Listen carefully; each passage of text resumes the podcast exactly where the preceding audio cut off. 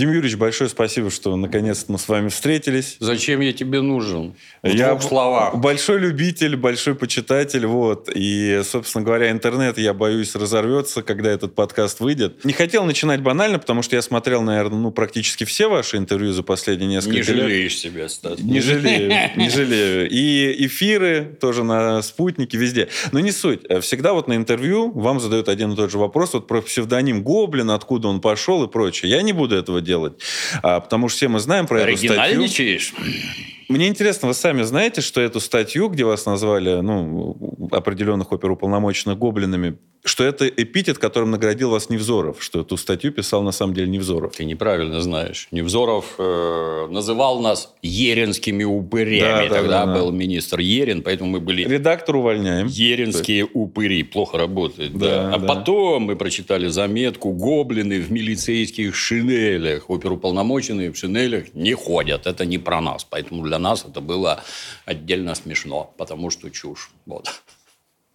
А как сейчас вообще вот к, к Невзорову у вас отношение, учитывая, Точно что такое же, как и раньше. Я, пока я службу нес, он к нам регулярно приезжал снимать свои идиотские репортажи. То есть, это психически нездоровый человек. Это видно сразу, когда угу. вот общаешься. Психически нездоровый. Может, что-то употреблял, не знаю, блин. Но и репортажи, то есть, там прямо с прямо противоположным смыслом. Он беседует там с задержанными они ему говорят одно, он дальше звук отрезает, говорит по сверху, сверху, наговаривает то, что ему надо. Выглядит это, когда сбоку смотришь, ну, как-то, мягко говоря, странно. В целом же, гражданин Невзоров, ну, откуда мы его знаем? Передача 600, 600 секунд. Здравствуйте. Ну, одним из, безусловно, важных событий является выход каталога бесценного Бастильского архива, который хранится у нас в публичке. Уголовный репортер. Мало ли в городе всякой пакости происходит. Кто-то кого зарезал, расчленил, съел там, боже упаси, это не паханное поле вообще. Никогда ничего подобного в Советском Союзе не было. Никто никогда вот эту уголовщину не вы... Да, что-то происходит, но это какие-то мерзкие мутанты, про которых публично говорить не надо. А тут вдруг как вывалили, ну и там, я не знаю. Ну, у нас-то в Питере показывали, как это на территории страны, я не знаю. Ну, в общем, все, разинув рот, сидели, смотрели. Всем настолько было страшно интересно. Ну, вот это твой уровень. Уголовный репортер. Хорошо это, плохо. Ну, у каждого, знаешь, есть угу. этот уровень собственной некомпетенции, так сказать. Когда ты можешь командовать взводом, если можешь, поставить командовать ротой, ты с трудом справляешься, а батальоном ты командовать не можешь. Компетенции не хватает. Ну, так у него. Только что ты был лучший, наверное, уголовный репортер, это в том числе и потому, что других не было, как ты понимаешь. Мы угу. в интернетах давно обитаем, и, как помнишь, был такой писатель Довлатов, да. гениальный. Ну, вот половина ЖЖ умеет писать ничуть не хуже Довлатова. Там таких, как говна забанить. Ну, повесточка. А Невзоров, он такой один из первых вестников да, свободы, да, как я понимаю. Да, да. Ну, это примерно как я, переводчик королевстве слепых одноглазый король. Ну, а дальше двинулся в политику. Сначала там принялся разоблачать Собчака. Что касается Собчака, то тут тоже, может быть, я э, немножечко у меня... Понимаете, у меня ведь касательно этого мерзавца очень много материала. Да, Саш, ну, дело не в мерзавце, Саш, ну можно это сказать. Ну потом делай, что хочешь, Саш. У нас есть задача выше, выше того, что Собчак что-нибудь не значил. Пошел он в этот Собчак. Как-то так дешево получалось. Потом полез больше, выше, заснял какое-то говнокино под названием «Чистилище», отвратительное, не имеющее ужас, абсолютно да. никаких художественных достоинств. А потом принялся, избрался в Госдуму, если я правильно помню, а потом принялся рассказывать, а я журналист, а я продажный. Вот ты знаешь, я продажный. Тебе вот придет в голову про себя говорить, что ты продажный, даже если ты там где-то продаешь что-то, ну, как-то странно. Ты что думаешь, что это доблесть какая-то? По-моему, ты дурак. Вот в первую очередь. А во-вторых, ты психически нездоровый. Ну, а дальше еще отличная была, я не помню. Ты смотрел, не смотрел, на Первом канале была передача про лошадей. Ну, где он говорил, что не разговаривают. Правда, это второе слово, обозначение прозрачного камешка, Као неплохо знает так как это слово давно входит в его словарный запас из тех 500 обиходных латинских слов – изучение которых является обязательным в первый год. С особым цинизмом, я бы сказал, по Первому каналу такой, не заплатив денег показывать, это додуматься надо, без прав на музыку. Там у него какие-то эти говорящие лошади, которые считают, ты Это же цирк в фокусе. Ты дурак, что ли? Я не понимаю. Я вот в милиции служил, у нас там разыскные собаки. Зачем разыскная собака? Ну вот стоит строй людей, где тебе надо выявить негодяя. Идешь мимо строя, а собака на тебя смотрит. Вот как только ты глянул на того, кого надо, она его и облает. Это же зверь. Он, в отличие от человека, видит достаточно специфические вещи. А ты думаешь, что лошади нельзя сказать 2 плюс 3 равняется 5? Можно. А ты, ты дурак, что ли? Ты это преподносишь там как какие-то научные открытия. Ну, и одно, другое, пятое, десятое. Конечный, так сказать, результат. Ох, я тут в политике, понимаешь, Путина разоблачаю теперь. Ты же только что говорил, что ты тварь продажная. Я вообще никого не могу упрекать в продажности. Я сам жутко продажный. И вообще продаваться можно и нужно. Мы все контрактники, мы все наемники в большой прессе. И работал на Березовского. То есть совершенно четко деятеля. Ну и слиты разговоры. Понимаешь, и, Саш, о чем идет речь? Речь идет о том, что осталось 4 недели до выборов. Осталось 5 твоих передач, правильно? Все. Ну давай это сыграем по правилам, о которых мы договаривались. Вот эти пять.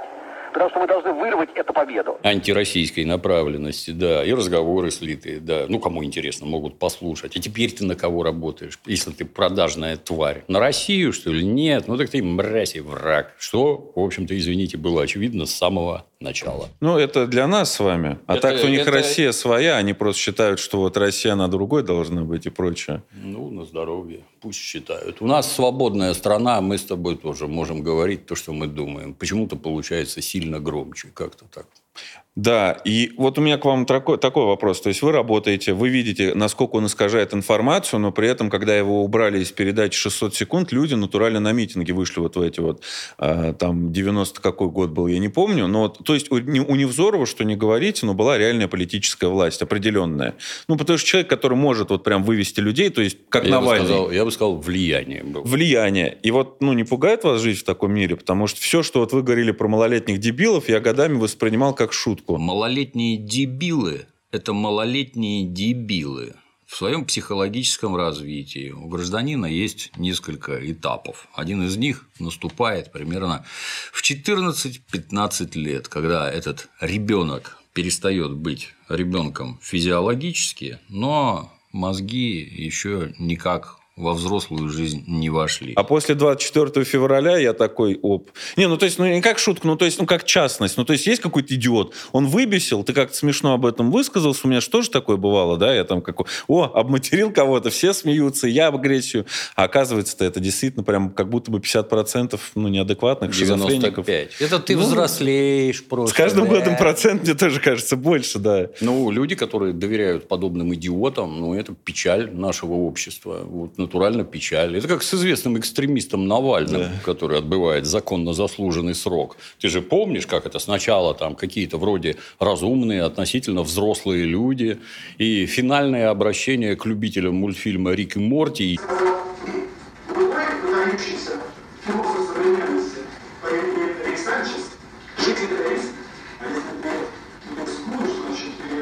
Просто вялая кучка монету. Читателям Гарри Поттера. Помните, когда в Гарри Поттере? И разговаривая с Гарри Поттером в какие-то там сложные времена, она ему сказала, «А, важно не чувствовать себя одиноким. Потому что, конечно, на месте Волан-де-Морта я бы очень хотела, чтобы ты чувствовал себя одиноким. Тут дементоры, там еще что-то, то есть ниже, ниже, ниже, ниже. Теперь колл-центр из зоны организовал. Возрастная категория. Почему? Ну, потому что взрослым ты не нужен просто. Все, что ты говоришь, это чушь собачья, и никто на это больше не ведется. Ну, отлично получилось. Это так мы до мышей докатимся, как говорится. Ну, так и этот. Что, было какое-то влияние? Да, безусловно, было. Ничего не осталось. Все потому, что ты профукал это сам, гражданин Невзоров. Как-то так. Ну, а в случае с Навальным там же есть еще огромное количество контрпропаганды, но вот нас всех удалили с YouTube, вас одним из первых, да. Я причем, честно признаюсь, я думал, что, ну, может быть, вы где-то не досмотрели, может быть, страйки, там что-то вот было, но потом, когда меня вообще без всяких страйков снесли, ну, потому что вы говорили до этого, вот у меня там есть страйк, я вот там то-то, то-то, А с Семеном Ураловым, нашим общим знакомым, там лишний раз что-то не выкладывать. А потом, когда сносят, и сейчас вот ну, не остается никаких рычагов влияния, пока Так не и не заблокируют YouTube. Да их и не было. Были. Контрпро- Ваша контрпропаганда на Дудя, на Колыму А. с Клим Санычем собрала просмотров там по 2 миллиона, я помню. Честно говоря, потраченного времени жаль. Да. Пятикратно переваренный кал. Это контрпропаганда, я считаю, и Но сильная. Они, естественно, соблюдают какой-то политез, так сказать. Вот тебе страйк прилетел. За что? Хейт спич. Где? Ролик полтора часа. Чё- где? Я милицейское юридическое ПТУ закончил, я стараюсь не говорить то- того, за что можно куда-то там привлечь. Где? Мы не обязаны на это отвечать. Второй ролик там, ну, один с Семеном, другой с профессором СПБГУ Поповым, третий, не помню с кем. То есть, при этом ролики с Игорем Ивановичем Стрелковым, который там в 2014-2015 году зайдет, неинтересно. Про боевые действия конкретно там. Ролики с ополченцами, которые там про конкретные бои рассказывают, тоже неинтересно. Ролики про гуманитарную помощь Донбассу тоже неинтересно. Профессор Попов. А где хейт спич-то? Покажи. Не обязаны отвечать. Ну, тут до меня дошло, что там я нацистов называю нацистами. Да. Ну, наверное, все оденут леопардовые лосины и таким образом мощно поддержат украинских нацистов. А этой нацистам такое не нравится. Это хейт-спич, до свидания. Ну, естественно, что, взяли, выключили. Но оно же ожидаемо все. То есть, я же старенький, ты же понимаешь. Все это понятно, что с тобой Для будет. меня не было ожидаемо. А, ну, вы, блин, отважные вообще. То есть, когда люди там начинают, не буду называть фамилии, обсуждать, он дурачок, он просто не врубается как надо, да? Вот мне сразу интересно, я, мне 60 лет, и у меня на канале 3 миллиона подписчиков. Я таких других в России не знаю, в общем-то. И это я старенький, блин. А молодежь, у которой гораздо больше миллионов подписчиков, ну, у меня вопрос сразу, а у тебя-то, слышь, судья, а у тебя-то сколько миллионов подписчиков? Ты вообще понимаешь, о чем ты говоришь или нет? Ну, я-то гораздо умнее, чем ты. Где ж умнее? Взяли, забанили, сволочи, блядь. Это, как ты понимаешь, это ЦРУ. Это никакой не YouTube. Это ЦРУ, это сидящие сотрудники, которые внимательно за этим следят и кого надо оптимизируют, типа Юры Дудя. Юра у нас тоже иноагент, да? Я не, я да, не, да. не знаю. Потому что, ну, до смешного же, елы-палы. У меня хорошие ролики. И их, по идее, должны много смотреть. Но если у меня там, вот я в 12 повесил ролик, да, ну там в 11-12, я уж не помню, и если до 22 часов он набрал 100 тысяч просмотров, значит, он попадает в тренды Ютуба. Ну, там, и 15 место, второе, третье, неважно, блин. Он попадает в тренды с сотней тысяч просмотров. А когда ты смотришь просмотры у Юры Дудя, это вот эта вот линия, где у всех 100 тысяч просмотров, а у Юры вот такой пик торчит в миллион за сутки. А как это у вас так получается? Мне вот просто интересно, как это у вас так получается? Ну, возможно, есть какие-то честные способы накрутить, есть нечестные купить просмотры у китайцев, там еще чего-нибудь. Но это один хер, это какая-то вот такая аномалия, которой не бывает. А результатом чего? Вы меня пессимизируете, постоянно убирая меня из всех выдач, вообще из всех. Меня нет. Просто нет. И в эти тренды я нечаянно как-то залезаю. Видимо, вы там отвернулись или что. И Лешу своего этого экстремиста Навального, у которого 100 миллионов просмотров, у какого-то абсолютно идиотского ролика про эти, помнишь, там грязевые ванны или что там были. Про дворец. Чушь собачья. Столько зрителей в- на- русскоязычных в Ютубе нет, чтобы у вас там 100 миллионов набежало. Это не песни Шнура, где всем весело и интересно. Это чушь два часа, никто смотреть не будет. Вы лжете. Ну, а дальше замечательно. Попала ракета в украинское ЦИПСО. Украинские нацисты нанесли ракетный удар по больнице в Новоайдаре из РСЗО «Хаймерс». Убито 14, ранено 24. Это пациенты и медицинский персонал. И количество просмотров у меня сразу выросло в 7 раз. О, как интересно-то оказывается. А, а как это у меня вот, начиная с 2012 года, там почти 10 лет, а как это у меня так получается, что у меня вот строго держится 15 тысяч подписчиков новых в месяц? И больше не стану. Не меньше и не больше. 15 тысяч. Четыре года наберется миллион. Это я еще упертый как дятел. Блин, что я там долблю в одну точку, и вот так получается. А попала ракета, и стало, приготовься, 10 тысяч в сутки новых подписчиков. При том, что я ничего про войну не говорю, зная, что меня выключат, и 10 лет угроблено труда, мне не надо, чтобы меня сразу выключили. Месяц 300 тысяч, три месяца, миллион, а так 4 года. Кто это делал, блин, хотел? Ну, суки, натуральные. Ну, я думаю, они просто, ну, то, что как, как бы кон- конкретно этим никто не занимается, не регулирует, единый центр. А Я думаю, что они понижают вас выдачу путем дизлайков, но выходит у вас ролик, они вам сразу дизы. У меня просто такое тоже было, а я Не-не-не, замечал, как они это руками работает. крутят. Не, дизлайки это когда наш Ну, общий, жаловаться общий начинают. знакомый какой-нибудь, какая-нибудь гнида, типа там Камикадзе Ди, там у себя напишет, давайте вон туда побежим и там нагадим, там ви- и там прибегает толпа. У них этих. уже нет аудитории таких гнид-то. Они Тогда, совсем тогда они прибегали, там, ну, лови фуру дизлайков. Там, да какая тебе разница? Ты же дурак. Ты не понимаешь, что лайки и дизлайки, они только поднимают. Тогда так Да, было. но во всяком жалобы, случае. они заставят YouTube заморозить на некоторое время продвижение вашего ролика, пока его не проверят. Если вы часто, ну, много жалоб на экстремистский контент, YouTube вам замедлит просмотры, вот, а потом проверит за несколько дней, и ролик нормально опять начнет Это ты теперь такое знаешь. Да, я потому что сам такой, я Рудова такого- так гашу. Правильно делаешь. Да, Это да. Тварь вербованная. да. Личный вопрос, просто мне это интересно. Я во многих аспектах, получается, повторяю в каком-то короче, ваш путь, потому что многие люди, которых вы поддержали, которым вы дали путь в жизнь, по сути, тот же самый Константин Семин, я о нем узнал, можно сказать, от вас, вот от этих ваших бесед. О многих людях, которые сейчас популярны в интернете и монетизируют это, узнали от вас, но при этом эти люди о вас зачастую либо как-то ну, плохо говорят, да, ну, в общем, можно так сказать, проявили какую-то лютую неблагодарность. Да и тот же Рудой, да, его вы не пиарили, но он стал популярен во многом благодаря тому, что вы всю эту... так Поливал сказать, говном меня. Таким образом, пиарясь на мне. Ну, сейчас я сменил вас на этом. Меня сейчас он больше поливает говном, чем вас. И в эфире Соловьев Live гражданин Васильев продолжает покорять новые вершины паралогичности и двойных стандартов. Хотя я тоже помогал ему-то в свое время. Нет у вас какого-то вот неприятного? Насколько я знаю, может быть, в лишнее лезу, со Спицыным была неприятная какая-то история. Что Нет, вы- не не было было? ничего. Нет, нет. Есть просто слухи, что вы собирали деньги на его книгу, он ее выпустил и как-то неблагодарно там некрасиво себя повел. Это слухи, да? Я, я про такое даже не знаю. То есть, э, первое, оно же главное. Я всех трогаю волшебной палочкой, в хорошем смысле слова. Вот раз тебе популярность. Как ты этим воспользуешься, это уже твое личное. Не все умеют, как ты понимаешь.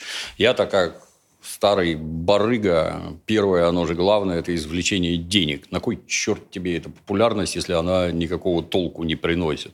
Ну, Семин, вот, например, думает, что он какой-то благой Деньги, ну, на здоровье, благие дела тоже требуют денег. Как известно, чтобы огулять женщину, которая тебе готова дать даром, все равно нужны деньги. И многим это все про деньги. Про, про что хотелось бы узнать? Деньги – это дрова.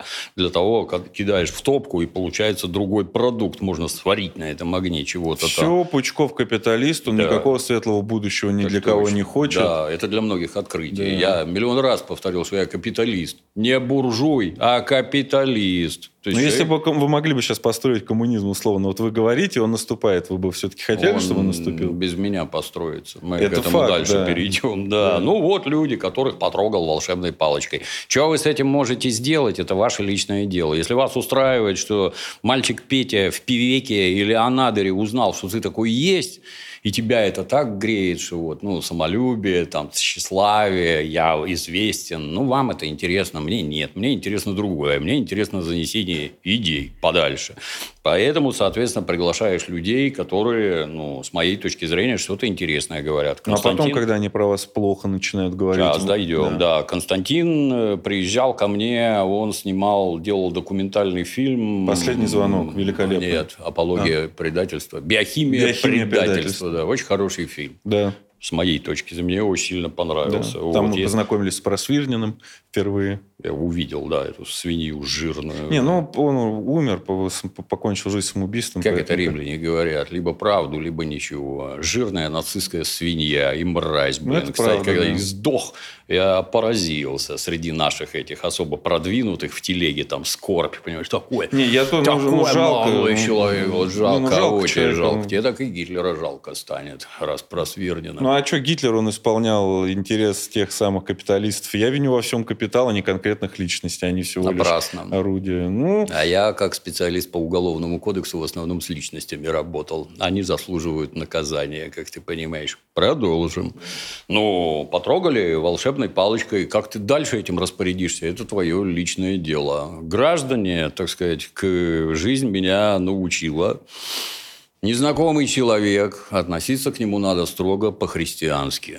Вот. Любовь, так сказать, в правильном смысле слова, уважение и всякое. До тех пор, пока он себя не проявит. И я к тебе по-христиански относился, хотя я атеист. А ты вот отскочил в сторону, задрал хвост и в меня упругой струей жидкого кала.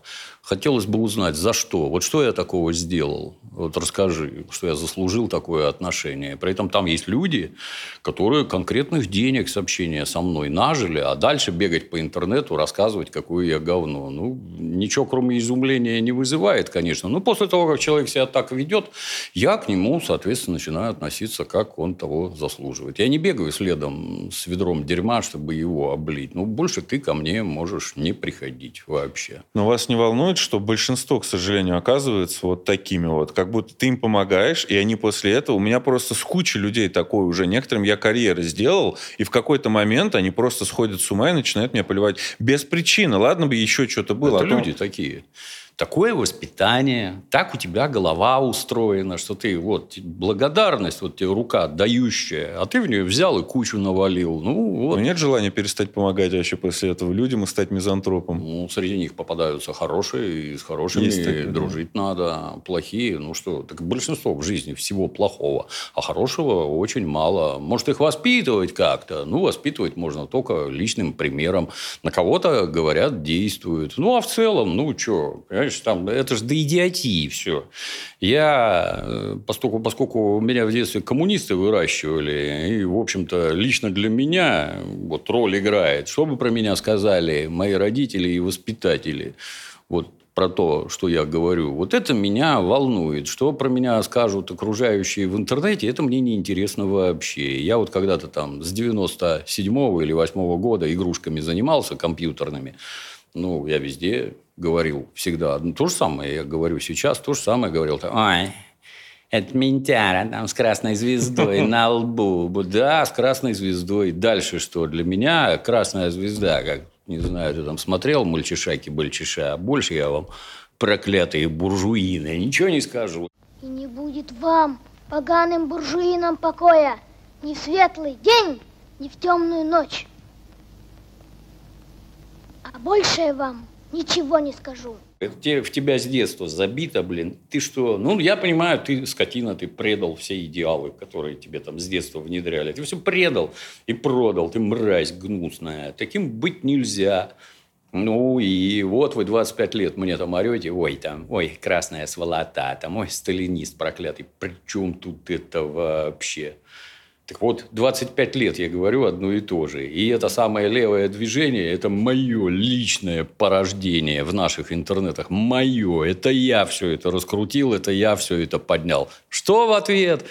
Потоки говна, рассказы проклятый капиталист, продался путинистам, Вы давно еще чего-то из там. левых, это правда. Да мне насрать, я Да. туда не записывался. Там чисто для справки. Меня, когда я в Советском Союзе жил и был пролетарием, и работал на заводах, меня в коммунистическую партию непрерывно звали. Я туда не мог пойти, потому что я не хороший человек. Я считал себя недостойным, потому что коммунисты – это несколько другие люди были. Я себя считал недостойным. Я не был членом КПСС. У вас тут какие-то непонятные для меня кружки, где собрались дети, которые друг другу доказывают, я не такой. Вот сейчас капитализм, а я не такой. Вот у них это, по-моему, единственная цель левого движения, что они вот тут вот не такие. Субкультура. Да, дальше мы тут все пересрались, мы все друг друга ненавидим, тут вербованная тварь, еще какой-то идиот там. Я, я даже близко боюсь подходить. При этом, ну, не, ну, надо непрерывно вспоминать меня, обдать дерьмом. Ты-то что сделал? Мне вот все время, ну, ты-то что сделал? Вот я людям объяснил, что родную страну, ее историю надо любить и уважать, что было вот так, а не так, как вам врут, блин, что для того, если вы хотите прихода вашего светлого будущего, идти учиться вот сюда, вот сюда, вот сюда, заниматься вот этим, вот этим, вот этим. Я все показал, я все объяснил. Напечатал кучу книг, распространил во все стороны, что будь ты проклят, сволочь, вот ты вот не коммунист. Да я не коммунист, я им не был, и с вами ничего общего иметь не хочу. Чем я занимался, тем и занимаюсь. Их реакция на это меня вообще не волнует. Если вы вот такое говно, как люди, ну, поздравляю ваших родителей, вас. Удалось вырастить вот таких мразей. Ну, смотрите, вот огромное количество людей, которые вот вам должны быть обязаны, в том числе, как я говорил, Константин Семин, Андрей Рудой и остальные, они сейчас выступают за такую, ну, типа, там капитализм и там капитализм. То есть то же самое, что было во времена троцкистов, которые говорили, ой, Советский Союз – это на самом деле капитализм, это никакой не социализм упаднические настроения, абсолютная деморализация общества, вот чем они, ну, чего они добиваются. Как вы к этому относитесь, особенно учитывая, что Семин уже к открытой лжи перешел, да, вот последнее, что я у него видел. Я не слежу, блин. Я... Он снял ролик про Китай, говорит, Китай это ревизионисты, они предали идеи Мао, и говорит, что там нет ни слова о пролетариях в новой конституции у них, да. Главное же, чего ни с увеличительным стеклом, ни с контекстуальным поиском нельзя обнаружить ни в одном документе коммунистической партии Китая, это два слова. Диктатура пролетариата. Я открываю сайт, все там есть. Ну, типа рабочий класс, интересы рабочего класса превыше всего. КНДР для них тоже не социализм. То есть они все, они говорят, вот я, я просто к чему? Вот ваше мнение, конкретно вопрос, да, я чуть-чуть ушел. А, Смотрите, современные либералы, тезис. Строим, как в Америке, демократию, у нас рай. Современные коммунисты, тезис. Все уничтожаем, строим, как в СССР, социализм, у нас рай. А все территории сдаем, отвоюем потом. Они к этому призывают людей конкретно. Что вы об этом думаете?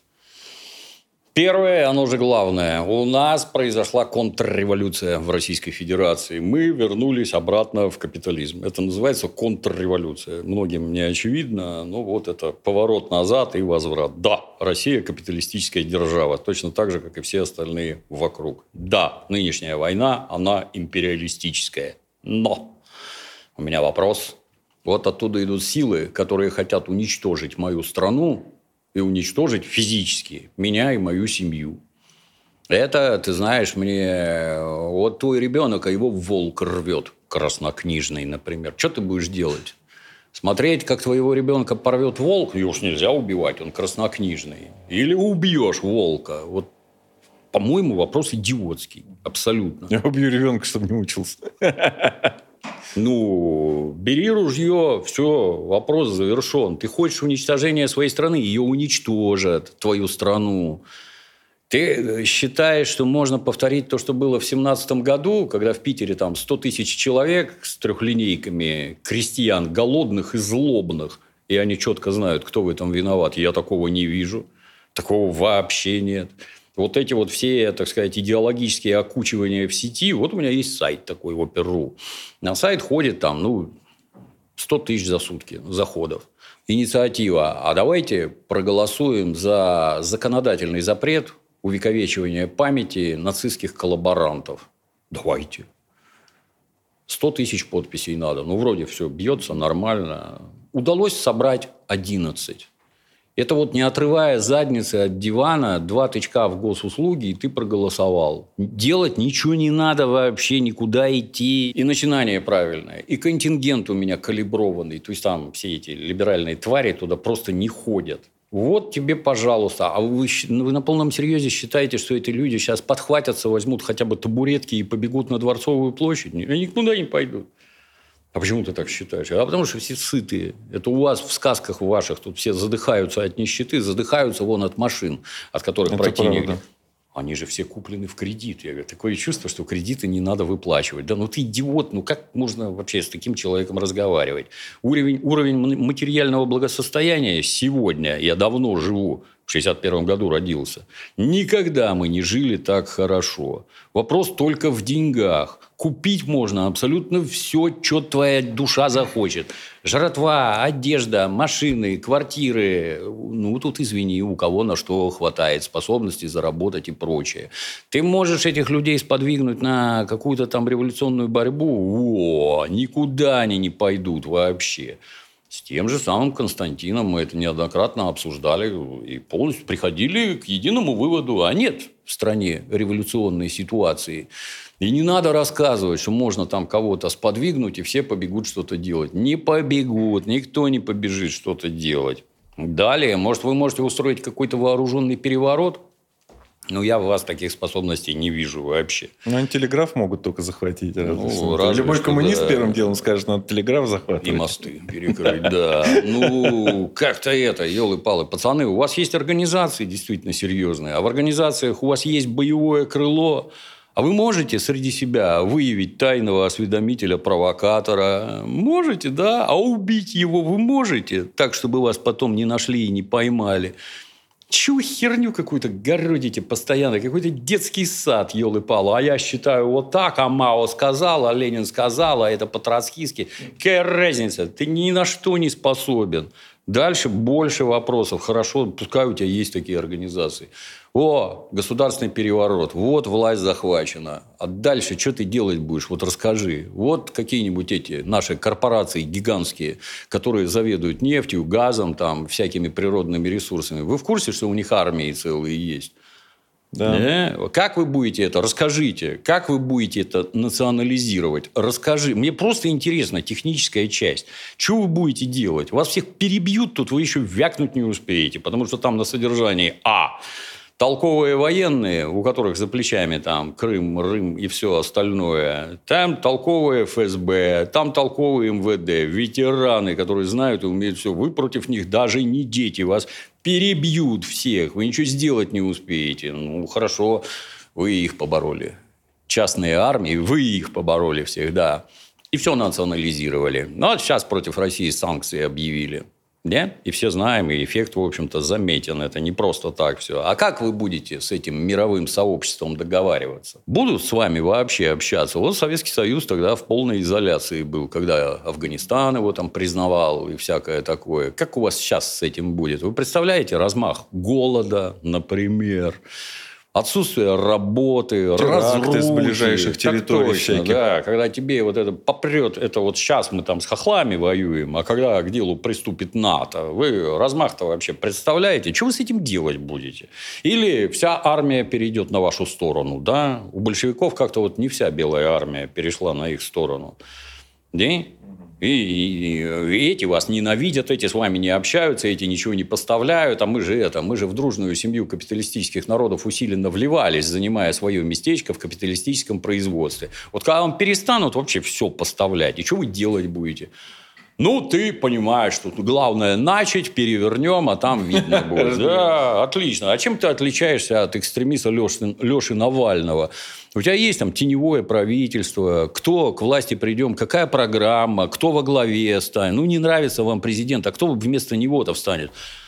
Россия большая, 147 миллионов, кто-нибудь найдся. Вот это план, вот это я понимаю, кто-нибудь найдется. Ни хера не знаю, ничего не умею, не знаю, что будет. Считаю, должна быть революция. Фу, блин, это же идиоты, ну, ну невозможно общаться. Да. Ну, как-то так. А по поводу того, что вы сказали про свой сайт в начале, у меня есть такая же статистика. У меня вот э, Жоспа, ну вы про нее в курсе, я видел в да. Инстаграме. 150 тысяч подписались, 30 тысяч при этом. Из этих 150 много. только 30 тысяч на бот, и только 8 тысяч кидают реально. И причем, я помню, я кидал на 150 тысяч клич на госуслуги по поводу экстремистов в Яндексе. Только один написал э, на госуслуги. Ну вот, и я написал, и он написал. Вот нам обоим пришло ответ из 150 тысяч. То есть это я к тому, что смешно, когда вот вы говорите, а я такой, блин, это полностью совпадает да, с моим да. опытом. Ну, а что? А как, а как по-другому может быть? Ну, что вы такое говорите? Я, я да, все смотрят. Они, я а, ну пусть они делают, да. Да. А что я буду? Они все равно сейчас Мы делают. посмотрим, да. Да, и вот Интересно, так получится у тебя думает. или нет, да. А нас еще с вами объединяет продюсер Иванов. Я хотел спросить, Почему ты его называешь продюсером? Ну, потому что это уже ник, это, Это, как бы уже... это денщик при мне.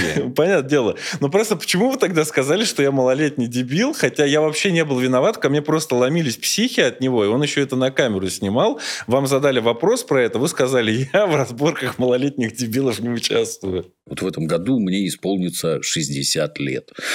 Я уже старенький. Мне проблемы малолетних дебилов вот от меня настолько далеко, насколько вообще возможно. А зачем ты в этом участвуешь? Так я-то не участвовал, ко мне пришли физически, я, ну, я уже не мог не участвовать, ко мне приходят домой. Ну, то есть, что я мог сделать-то? Он еще там спортиков нанимал, они должны были ко мне прийти. Придется употребить матерное слово. Упоминание это, Это реклама. правда.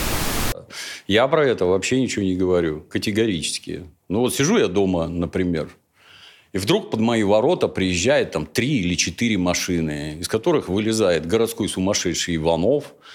С ним твой знакомый, небось, дегенерат Чима. Знаешь такого, Ну, он сейчас да? мой хейтер. О, как бы- знаешь, а тогда, блин, Но мы его называем продюсер был. Скворцов, потому что он примерно по пути пошел. Он такой Да. же толстый теперь и сумасшедший. Да, значит, дальше там вылезают из микроавтобуса какие-то люди с оружием в масках. Представляешь, вот как интересно. Начинают бегать вдоль моего забора. Это Чима а, а, запускает какие-то квадрокоптеры снимать мой дом. Это вот когда тебе там что-то насыпали, помнишь, под студию? Мне, И- да, мне машину прокалывали, колеса и прочее. О, о, это, в общем-то, уголовная статья. Полиция бездействовала как-то. Не-не-не, я сразу позвонил, что тут люди с оружием ходят. Ну, приехала милиция, всех увезла, естественно. Меня там все знают, как ты понимаешь, и никаких проблем-то нет там да, разобраться с, с группой дегенератов. Ну, тот, кто принимает в этом участие, это дегенерат, как ты понимаешь. Блин. Какая-нибудь Чима, это дегенерат типичный. Вот у тебя есть друг Хованский? Не, мы не друзья с Хованским. А были. Тоже дегенерат. Нет, Демир Ильич, во-первых, а вам неправильно тогда донесли. Я всегда говорил, Мне как бы, нет, не я Гоблину доносит. хорошо... Не, ну я имею в виду, неправильно рассказали, то, что он там на стриме, он начинает, я говорю, ты, говори, что хочешь, я к Юрьевичу хорошо отношусь. Гоблача уважаешь? Конечно, ты че, самый главный этот. Даже не знаю, как его охарактеризовать. Ну, согласись, но все равно у него есть вот изюминка, каким бы он ни был. Да, у него есть изюминка то, что он в каждой ситуации говорит максимально ужасные вещи, чтобы его все ненавидели. Ну, мы просто стримили, то есть мы с ним не были какими-то там друзьями, мы виделись один раз, ну, два на съемках, в общих это шоу ужасно, Стас. Когда ты общаешься с такими людьми, это ужасно просто. Это вот ты потрогал это говно, и оно на тебя перепрыгнуло. Вот ну, так нельзя. Я как бы не знаю, я ну, Ты к дискуссии это, со всеми. Вот и к Собчак Я- нормально. Я, я не про Зачем ты к ней ходишь? Это великолепно. Я- Зачем это ты мне было ходишь? весело. Но все-таки вот э, с продюсером Ивановым. Привет, да-да-да, мы с чего начали. Да. Да. Ну, вот эти группа дегенератов там бегает под моими воротами, там снимает какие-то ролики, хамит в адрес Дементия, там еще чего-то. Ну, как это? Это нехорошие люди, в общем-то. Это, как там по-английски называется, сталкинг, когда Да. за тобой там ползают, следят там и всякое такое. Что этот персонаж хочет? Ну, Он душевно больной, вот. У него же справка есть. Он же, кстати, и тебя обвинял в том, что Да. ты собираешься совершить. Вдруг кто не в курсе, собирается совершить серию убийств на территории Тверской губернии и серию терактов на территорию Тверской губернии. По поводу чего мне настолько интересно стало, что я аж в суд поехал в Вышний Волочок посмотреть вот на это вот. Ну, там, ниже, ниже травы, тише воды. Там, только прибежав обратно в ЖЖ, как? Я впал в истерику, я, я там визжал, понимаешь, катался по полу, и только этот герой, который сидит там, естественно, заткнув язык в жопу, и при этом э, он не может сам говорить, от него должен быть законный представитель, потому что он психически нездоров, сам он свои интересы представлять не может. Ну, а дальше за подобные обвинения, ну, либо 8 лет, либо сумасшедший дом. Ну и судя по тому, что он не сел, выбор как-то невелик. Но Ну, недолго вот. он там провел, вернулся в итоге потом из этого, из дурки. Ну, Но- не настолько нынче с такими этими болезнями тебя не закроют. То есть, карательная психиатрия советская не работает, поэтому таких можно выпускать. Ну, вот, бегает на свободе. И таких на самом деле огромное количество, вот реально настоящих шизофреников. Вот э, вопрос, не страшно жить вообще? Вот просто я иногда ловлю себя на мысли, что мне просто страшно жить, потому что я начал понимать, насколько шизанутые люди, и их большинство. То есть, ну, такой псих, он же может автобус Может. вести, в котором я еду. Как вы Может. с этим боретесь психологически? Никак, а что делать? Ну, это есть вещи, на которые ты можешь влиять, а есть на которые не можешь. Дождик на улице идет, ну, что ты с этим сделаешь? Можешь себя как-то обезопасить от зонтика, ну, фу, от дождика, ну, можешь взять зонтик, все, больше никак. Так и тут. Ну, можешь смотреть, машину твою заминировали, не заминировали. Это полезно, да, смотреть, что там с машиной происходит. Что этот дебил может сделать. Ну, там всякие бывают. Приезжают домой, например. Перед домом стоит машина, грузовик. Маша, я мимо проезжаю, смотрю на рожу, но вижу, что он меня знает. Непонятный человек. Начинает мне в задницу мигать фарами. Ну, я вылез из своего болида. И чего? Ну, там обычно дома неправильно, то есть номера на домах неправильно висят. Чего? Я хочу вам ролик показать. Тебя, тебя- тебя как зовут? Саша. Саша, ты нормально себя чувствуешь? Нормально. Ничего не употребляешь? Нет. Я говорю, что за ролик-то? Вот там на 23 минуты 25 секунд, вот я сейчас вам покажу, что там говорят. Ну, я на машину-то смотрю, там в кузове никто не ходит, то есть рессоры не трясутся, у него там оружие не лежит, естественно, сначала смотрю.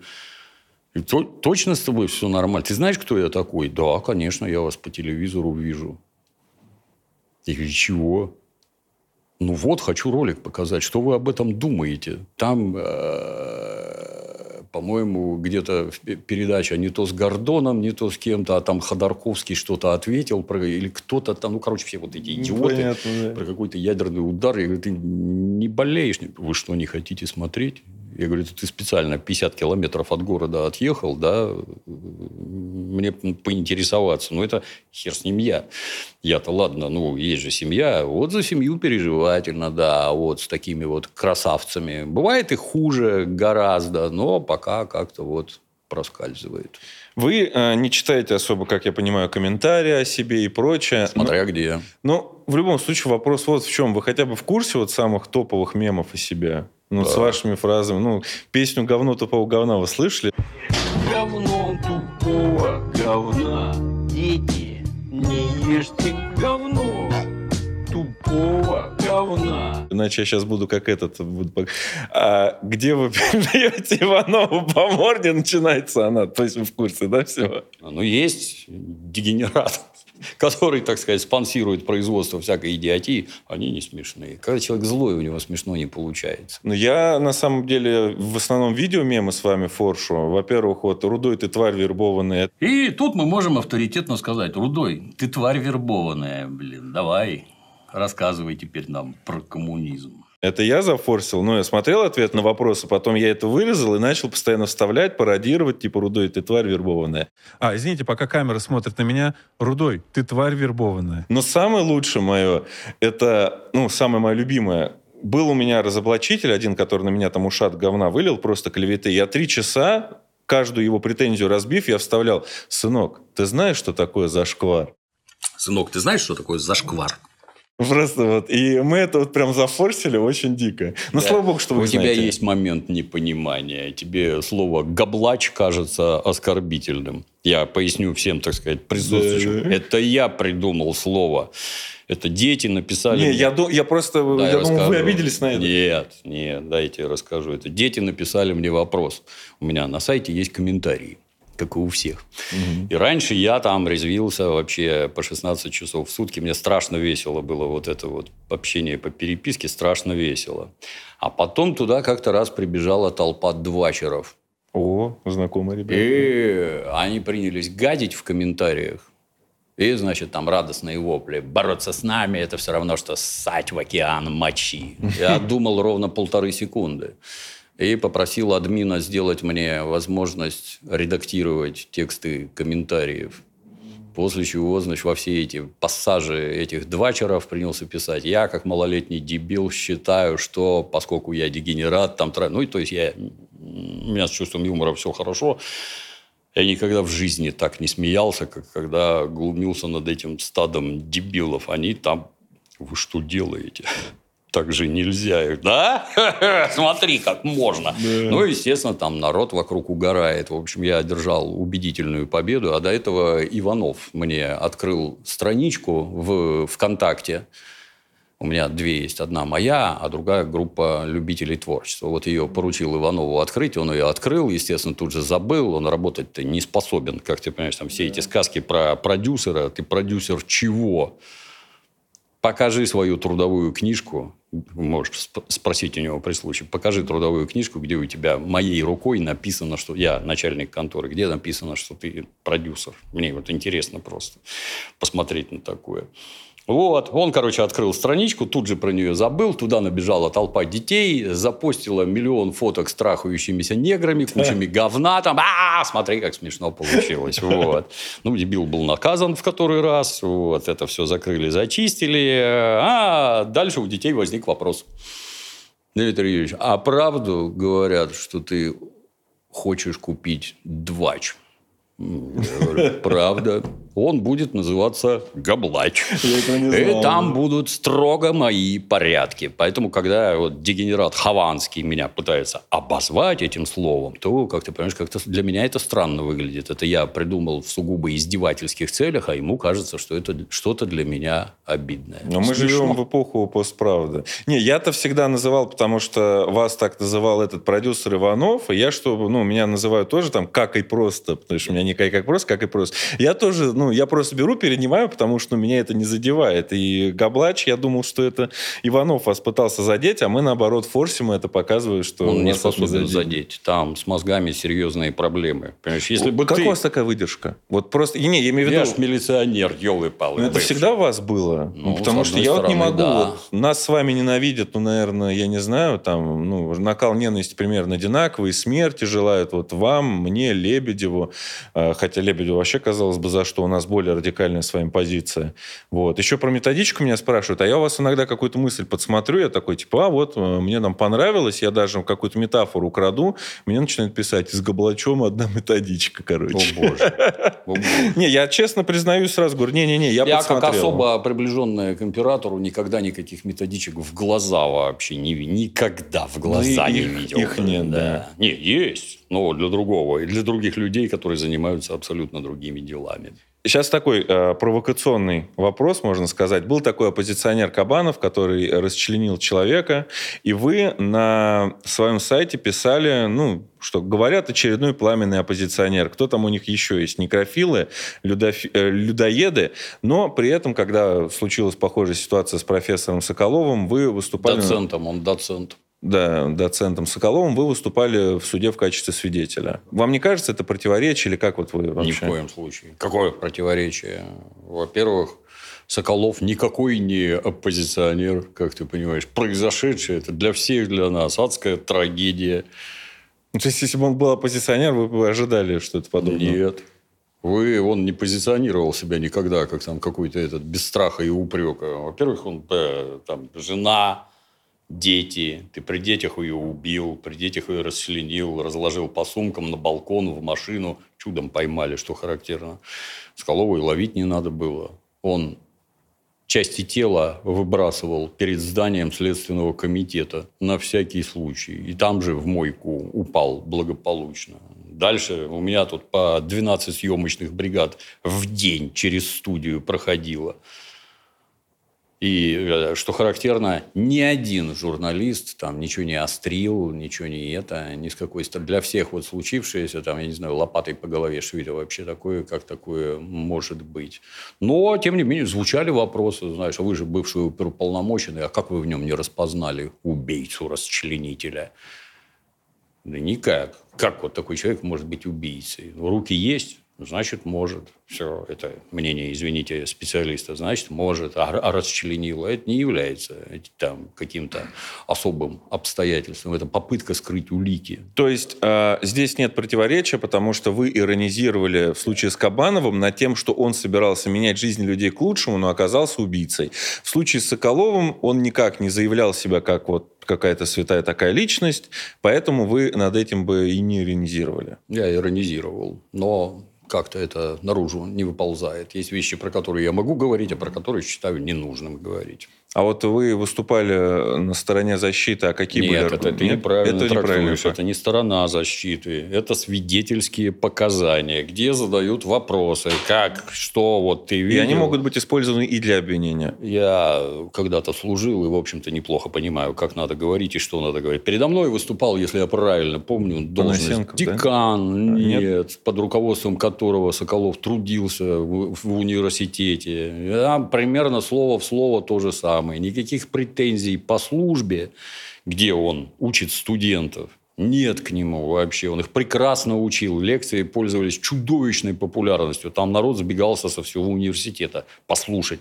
Настолько он сурово излагал. Вот там, понимаешь, Ну, не в натурально- малой степени благодаря вам, я думаю, нет, все-таки интернет. до того, да. А, Там до. натурально театрализованное представление, непрерывный переход с русского на французский, сабли вон в атаку. Там это... э, На что Жуков мне еще сказал, это ты его до инсульта не видел. Я, честно говоря, даже не знаю, на что это было похоже.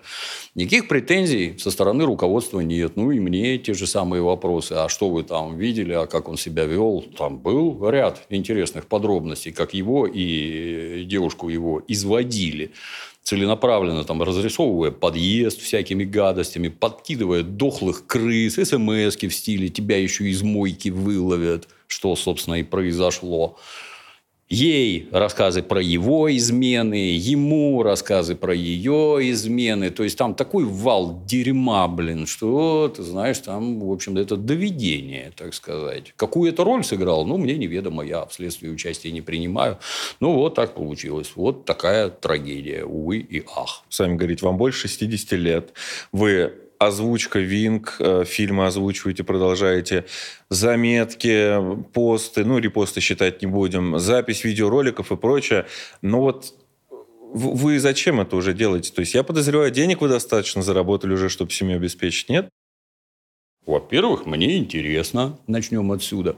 Я все время встречаюсь с интересными людьми, которые, ну, тут это многим непонятно, ты как личность конечен. Если когда человека сажают в тюрьму, ему хватает ровно полгода для того, чтобы сокамерникам рассказать о себе вообще все.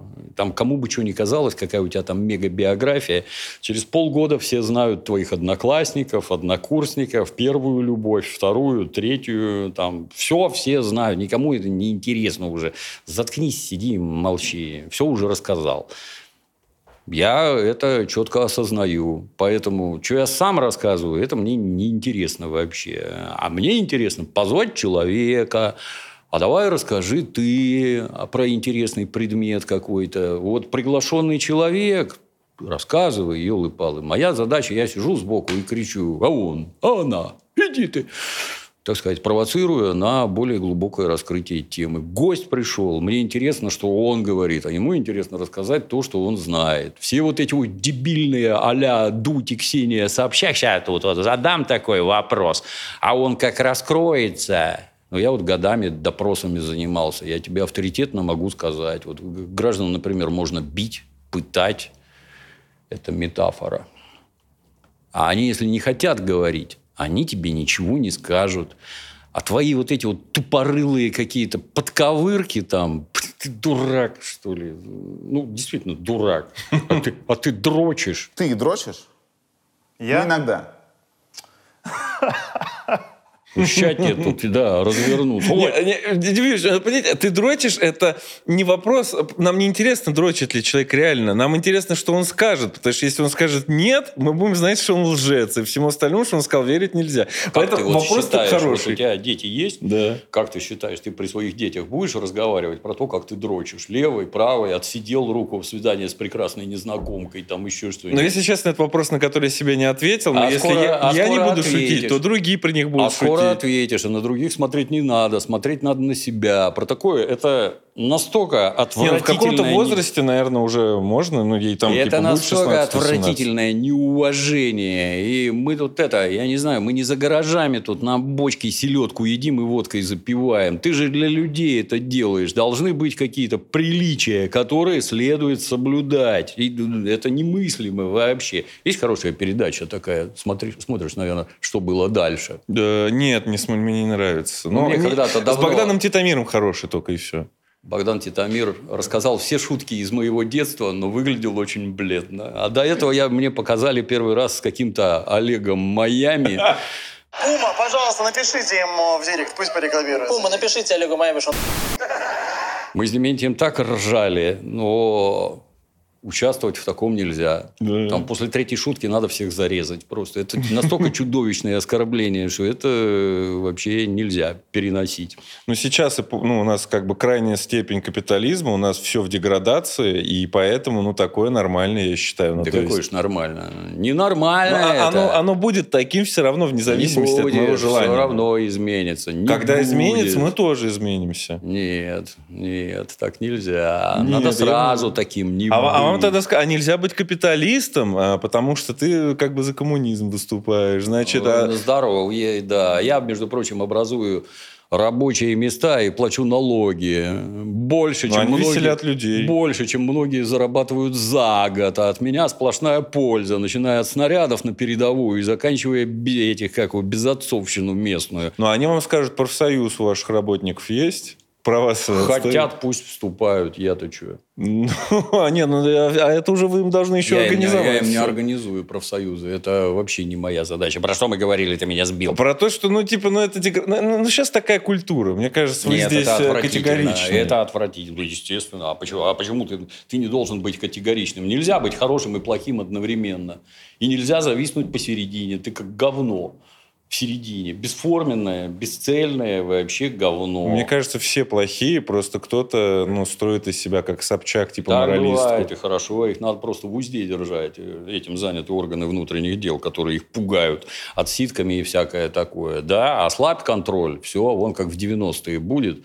Давай ходить и стрелять друг друга. Это абсолютно... ну, А что такое? Как там? Не мы такие, жизнь такая. Ну, так не надо.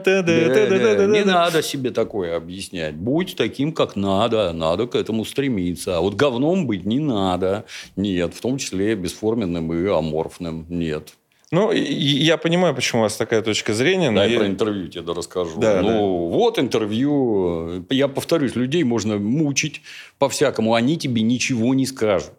А если тебе кажется, что ты какой-то дурацкий вопрос задал, вывел человека из себя, он там что-то психанул, а это зачем? А зачем ты его позвал? Устроить истерику на коммунальной кухне? Ну, вот лично мне это не интересно. Я считаю, что если пришел, например, там, историк, антрополог, какой-нибудь физиолог, елы-палы, рассказал что-то свое интересное, мне вот это интересно. Я в детстве смотрел, очевидная, невероятная была хорошая интеллектуальная передача, а меня ее лишили. И вы вот сделали я ее строю сам, да. Вот мне это со страшной силой интересно. Я считаю, что это просветительский проект под известным лозунгом «Наша задача – воткнуть сияющий факел знаний в немытую жопу невежества». К сожалению, невозможно такое везде писать. Но было смешно. Да, вот опять-таки я даю трибуну самым разным людям. Обрати внимание, я же ни с кого денег за это не беру. А вы родились на Украине. Да. А, Переехали в Россию. Поправьте, если я где-то не прав, если я запамятовал.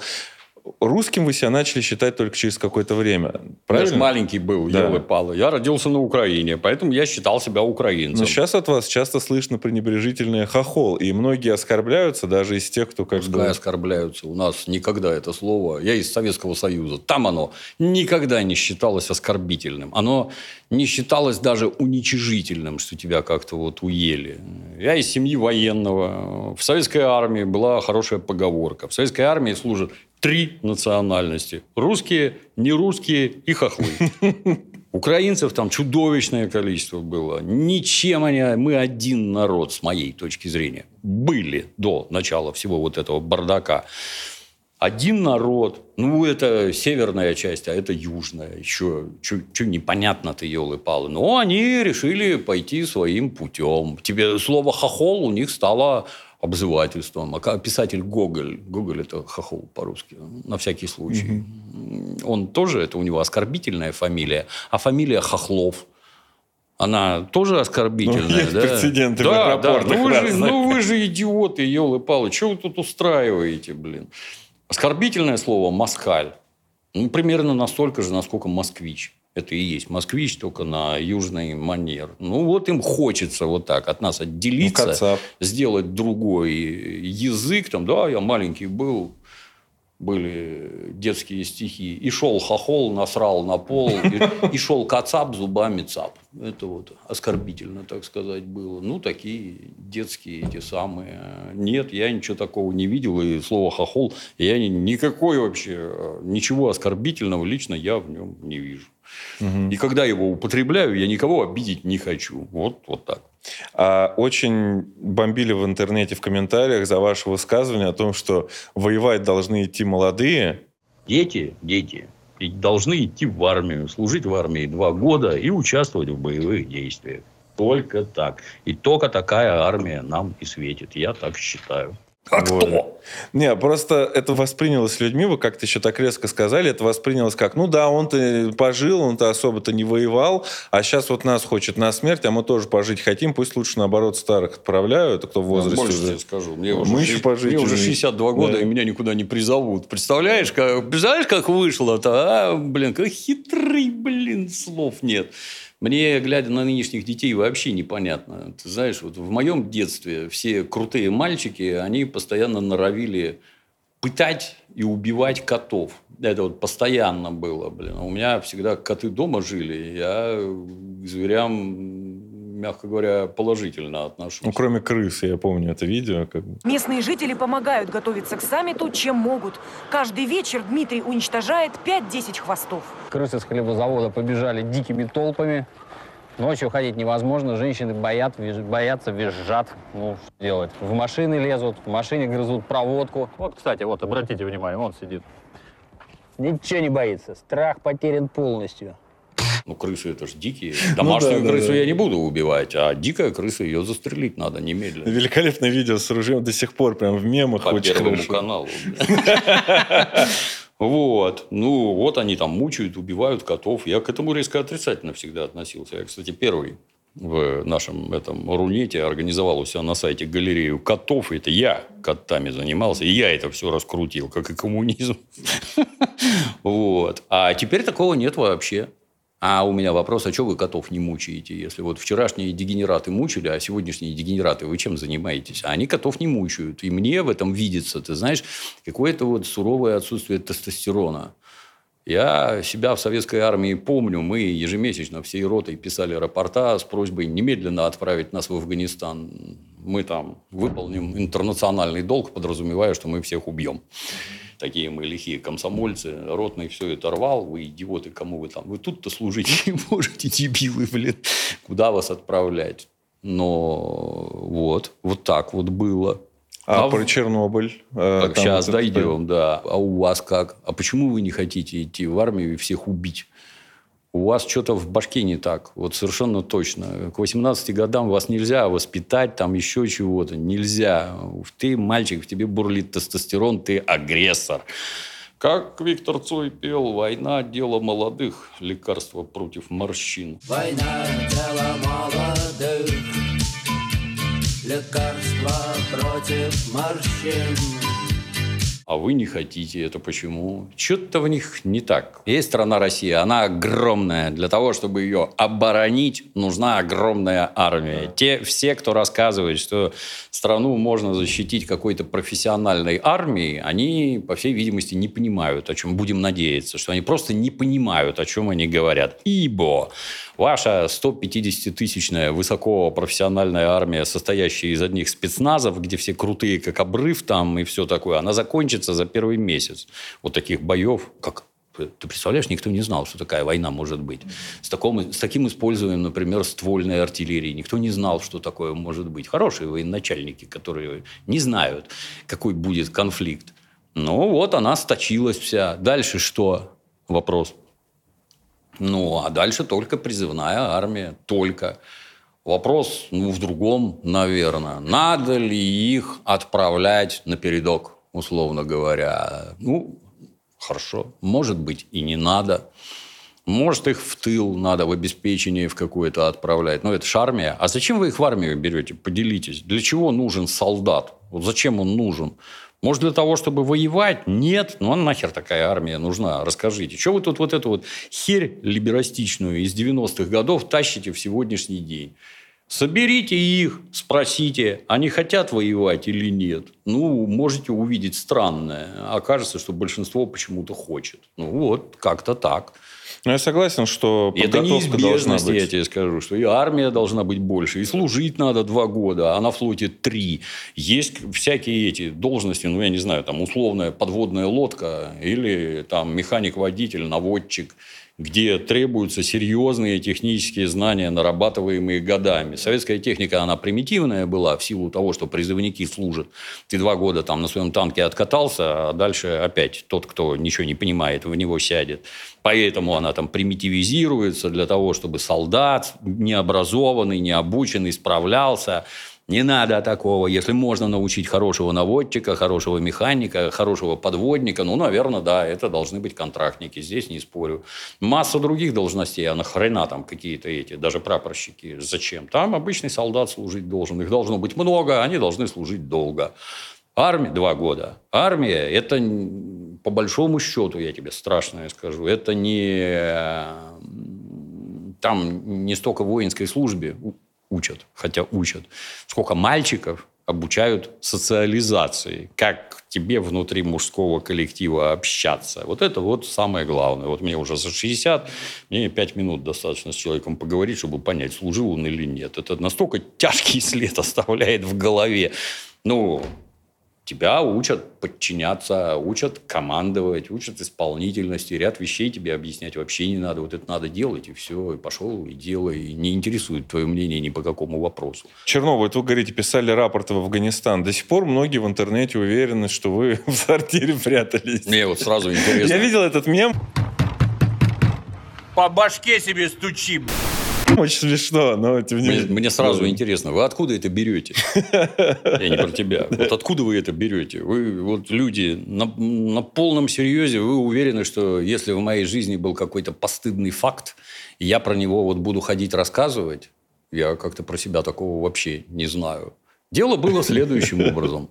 Случилась Чернобыльская катастрофа. Я как раз на заводе работал. До того, в 80 каком, не помню, там году меня призвали, я специалист по технике высокого давления, там я сжатые газы, там воздух до 400 атмосфер. В учебке меня учили, и потом я по этой специальности служил.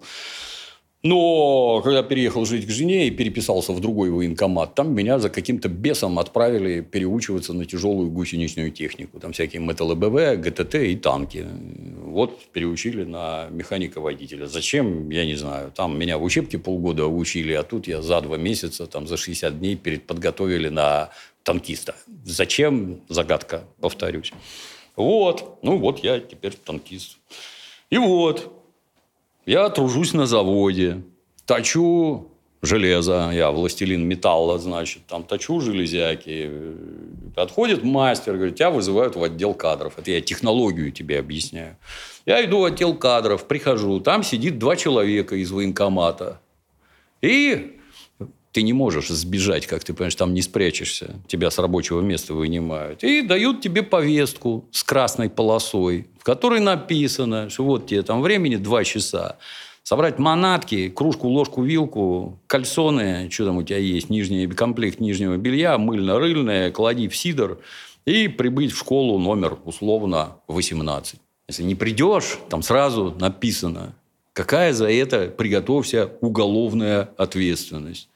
Это не Украина, где там он на улице всех ловят, бьют и за ноги волокут. Но сам пойдешь и никуда не денешься. И никто от этого, поверь на слово, не бегал и убежать не мог.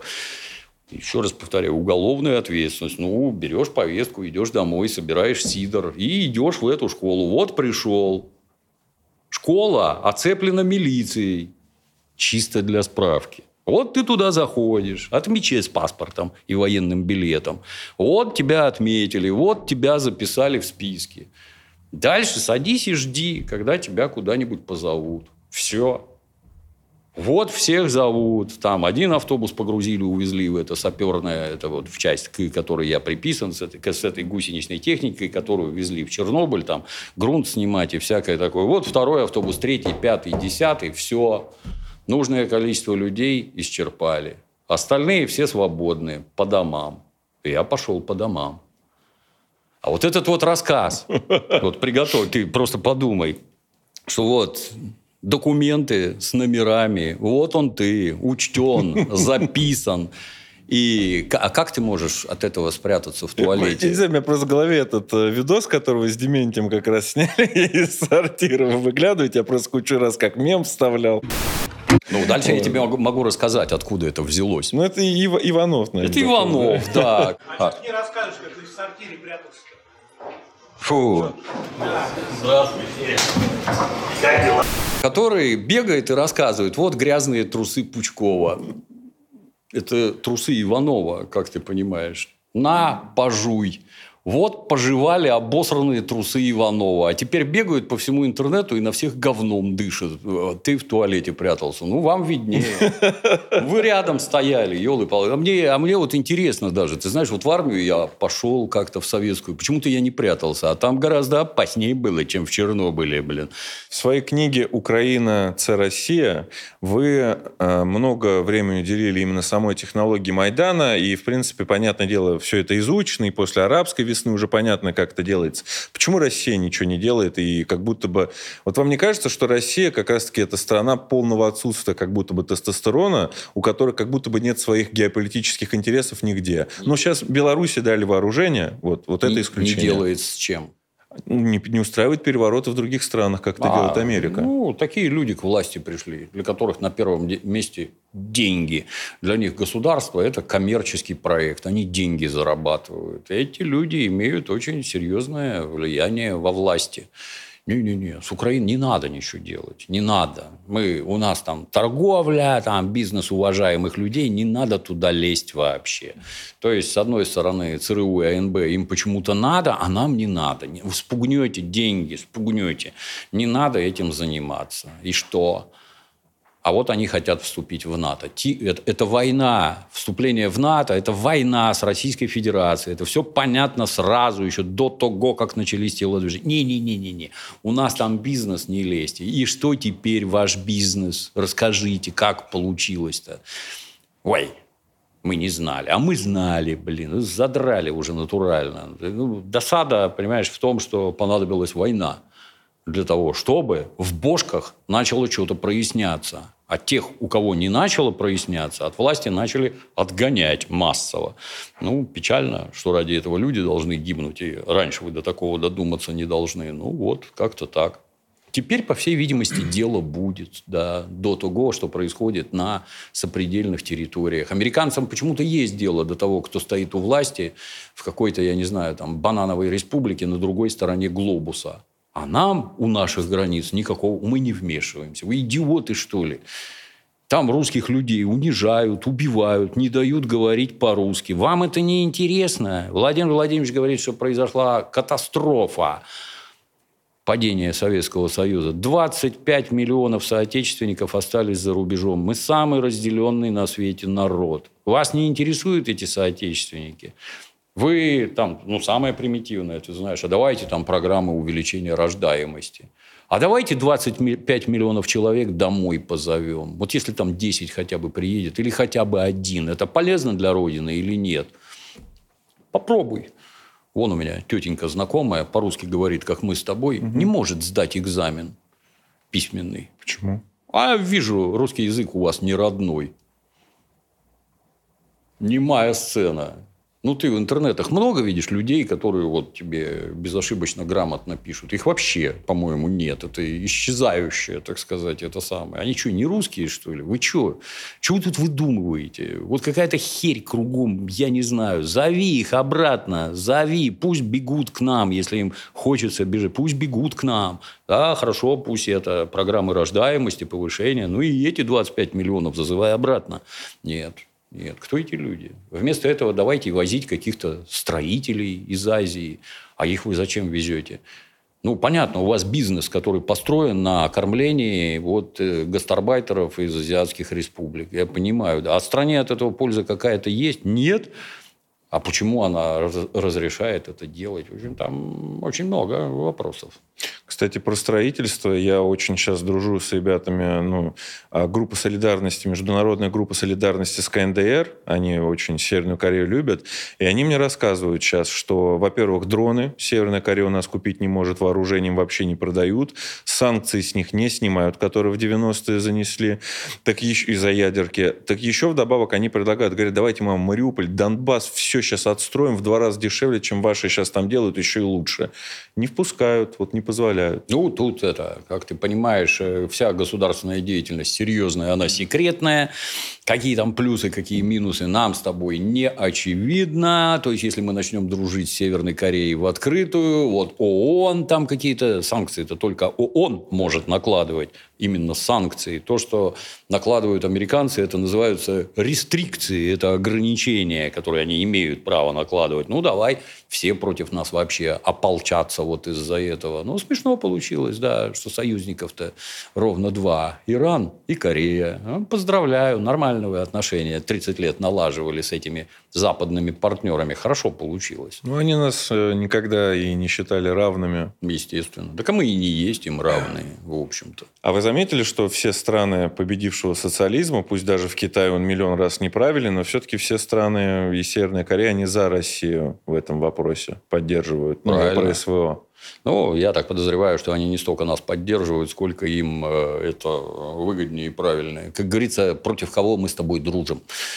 Вот против США. Вот, вот, вот, вот против них надо дружить с нами. Вот у китайцев могучая экономика, а у нас ядерное оружие. А давайте дружить. Вы нас зонтиком ядерным закроете, а мы будем дерзить в ответ. Вот так правильно, да. Пользоваться надо уметь. Тут, понимаешь, когда люди на отношения государств переносят э, а, личностные отношения между конкретными гражданами, это несколько странно. Это не так устроено и не так работает. Вот сейчас мы союзники, а завтра нет. Почему коммунистический Китай напал на коммунистический Вьетнам? Как это так получилось? Почему коммунистический Китай крайне отрицательно был настроен по отношению к коммунистическому СССР? Ну, Советско-китайская там уже было, по-моему, вырождение партийной номенклатуры. Может ну, быть, советско-китайская граница это был самый напряженный участок. Да. Все там друганы, которые вон, служили в те времена, все все время говорили, у нас там танки стояли, по тревоге наши танки должны были вылетать из боксов, снося ворота. Ворота нельзя было открывать, на это время уходит, потому что китайская угроза настолько сильна. Ну, слушал всегда с интересом, но вот, вот так было. Никакие мы, будучи коммунистами и те, и другие, никакие мы не друзья. Вот. А сейчас вот дружим против америкосов. Вот сейчас прошел у нас этот международный экономический форум. Огромное количество людей из Африки, из Азии. И все едут с нами дружить. Почему? Я так понимаю, они уже видят расклад сил и видят, куда клонятся весы, и видят, кто в этом деле победит, а значит, с кем надо дружить дальше. Вот Россия, да. Ну вот, так и надо. Но я вот, смотря на российскую политику, сейчас я вижу э, брошенную жену, которая все равно все время смотрит в страны Запада. Я не представляю, как Россия могла бы гипотетически повести мир к новому мировому порядку, да, к этому многополярному миру, если она постоянно, вот Запад, малейшее поползновение, типа, а давай мы вот так вот тебе хорошо сделаем, и Россия, все, а может быть, все вернется, как было, там, и прочее, и прочее. Не вернется. Уже не, не вернется, вернется. но вопрос-то внутри страны-то почти, ну, не все, далеко не все это понимают. Ну, что делать? Рассказывай. Бо- Поймут больше. Только так. Что я? Какие претензии? Там, к телевизору, что ли, претензии выдвигать, что они мало там и чего-то не так говорят? к- Есть нормальные передачи. Ну, извини. Я спрашиваю там, а кто, кого ты там считаешь за хороших журналистов? Ну, вот они все в телевизоре, в общем-то, работают. Вот Оля Скобеева, вот Владимир Рудольфович. Чего вас там не устраивает? А, они такие пропагандисты там. А это навязанное мнение. Извините, а чем должны заниматься журналисты на федеральных каналах? Разоблачать кого-то, да, и говорить, что все пропало. Вы идиоты, блин, да, идиоты, тут никаких сомнений не возникает. Ну вот, например, у Соловьева, ну вот приходят эксперты, Многие скажут, одни и те же. Да, одни и те же. Я вот тоже все время один и тот же. И ты один и тот же. И что это меняет? Вот приходят не самые глупые люди, рассказывают интересные вещи под разными углами. Ну, послушай, что говорят. Там настолько разные точки зрения бывают и настолько разные предложения. Ну, и лично мне интересно. Я все время смотрю. Это каждый раз вызывает там взрыв бочки с говном. О, там Соловьева назвал лучшим журналистом. А кто? Вот расскажите, а кто? Ну, тоже справедливо. Но мнение о Соловьеве и о той же Скобеевой, оно сформировано не просмотром их передач, мол, я посмотрел, они там все мрази и сволочи, да, оно сформировано, мы видели где-то вырезку какую-то, где Соловьев на кого-то орет.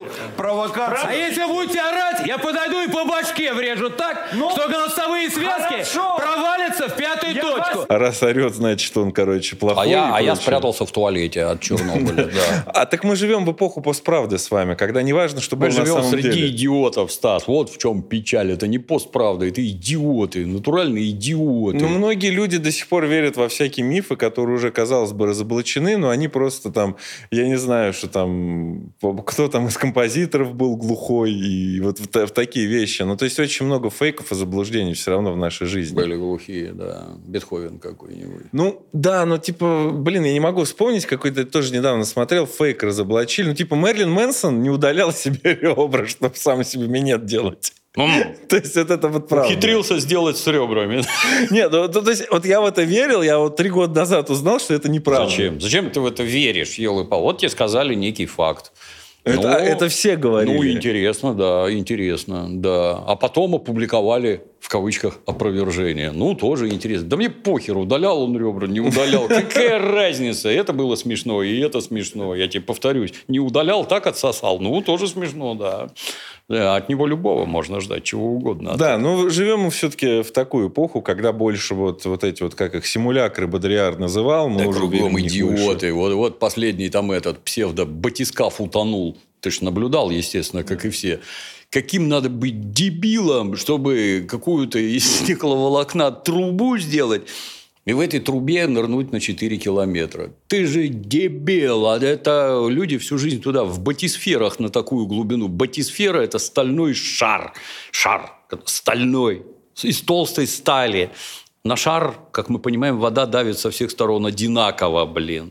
И тем самым, так сказать, он спасается, этот самый шар. А вы склеили какую-то безобразную трубу дурацкую, залезли. Ты людей туда взял, идиот, блин. А эти люди, приготовься, по 250 тонн заплатили, миллиардеры. Ведь, кажется, умный должен быть, раз миллиарды нажил. Нет, Не, такой же дебил. А один дебил еще и сына с собой взял. Хлоп, и все раздавило, и никого нет. Поздравляю. Да вот как к этим людям можно относиться, блин? Насколько я знаю, э, с Клим Санычем у вас нет никаких разногласий, несмотря на разную позицию по СВО. Мы про разногласия мы вообще не говорим. Мы другим занимаемся. Я возвращаюсь к тому, что говорил. Моя задача предоставить трибуну, чтобы человек говорил о том, о чем он может и хочет рассказать. У нас нет задач сидеть и сраться там, рассказывая, правильно ли я понимаю марксизм, ленинизм и правильно ли понимает его он, с моей точки зрения. Клим Саныч – это редкий случай абсолютно нормального в моем понимании, коммуниста, который и теоретическую базу прекрасно знает и может все это объяснить на пальцах, так что это доступно даже мне.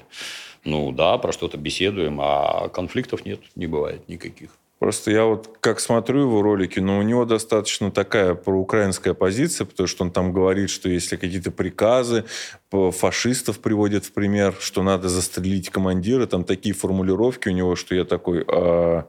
И мне как-то вот я типа не по себе. То есть если мы виним во всем мировой капитализм, то, что он так устроен, что это рано или поздно ведет к войне, это одно. А когда все-таки у нас получается, что одна страна, э, сторона конфликта, она более правильная, и эта сторона... Украина как бы- правильная, но ты, наверное, Ну. что-то не так не понимаешь. Он такого никогда не говорит. Нет. Я не смотрю. Он не говорит, что Украина правильная, он говорит, что Россия неправильная, что Россия от Украины особо не отличается.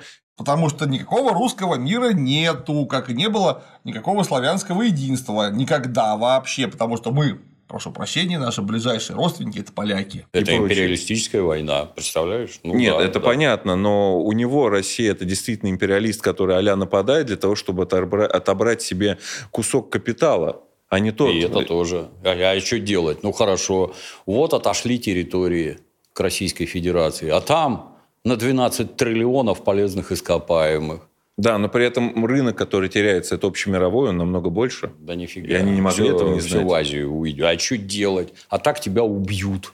Поэтому я и говорю, что Россия, на мой Да. взгляд, это защищающаяся Ну, сторона. Естественно, да. Естественно. С моей точки зрения тоже. Ну вот, а Да. у Клим Саныча у него в этом плане отличается риторика, поэтому мне было интересно, как у вас... И это прекрасно, я считаю, когда разные взгляды, можно побеседовать, определиться там как-то. Но мы про такое не беседуем. Лично мне это неинтересно. Нет. Я, я люблю про другое. Вот сейчас у нас начали изготавливать такую игру «Смута», а мы с Клим Да. Делаем ролики про как там было на самом деле. Вот один уже записали, я там два часа разинув рот сижу, слушаю, настолько у него там круто. И вообще слов просто нет. В этом плане Клим Саныч, конечно, великолепный, и рассказчик просто выше всяких похвал. А вот, кстати, Смута, вот, блин, вам не кажется, что круче, если бы фэнтези сделали? Потому что я, когда прочитал, что там будет именно исторически достоверно, они пытаются сделать, ну, я расстроился. Ну, хочется там драконов, именно русский фольклор порубить, там даже не с Бабой Ягой там встретиться, и я прям Ну, это вот такое. Я с тобой полно согласен. Надо делать разное. И надо делать много. Это что же взрослым не объяснить?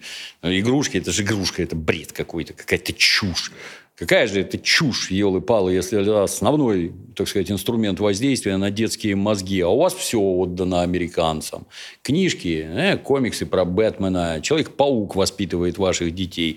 Дальше компьютерные игры Извините, американские пожалуйста, и кстати, вот насчет Человека-паука я бы с вами хотел поспорить. Вот вы говорите, что типа Человек-паук, в чем его как бы суть? В том, что он вот просто Человек-паук, у него суперспособности, и он типа ничего ради этого не делал. На самом деле это же о подростковом взрослении. Он учится управлять своей ответственностью.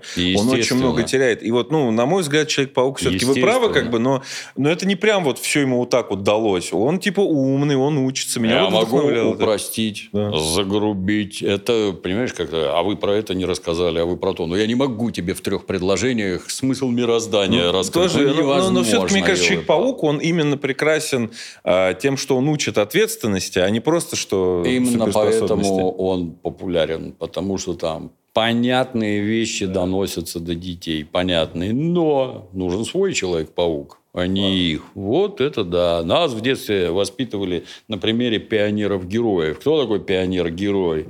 Это тот, кто жизнь отдал за то, чтобы другие жили, хотя бы жили дальше. Это дети, которые смерть приняли с оружием в руках.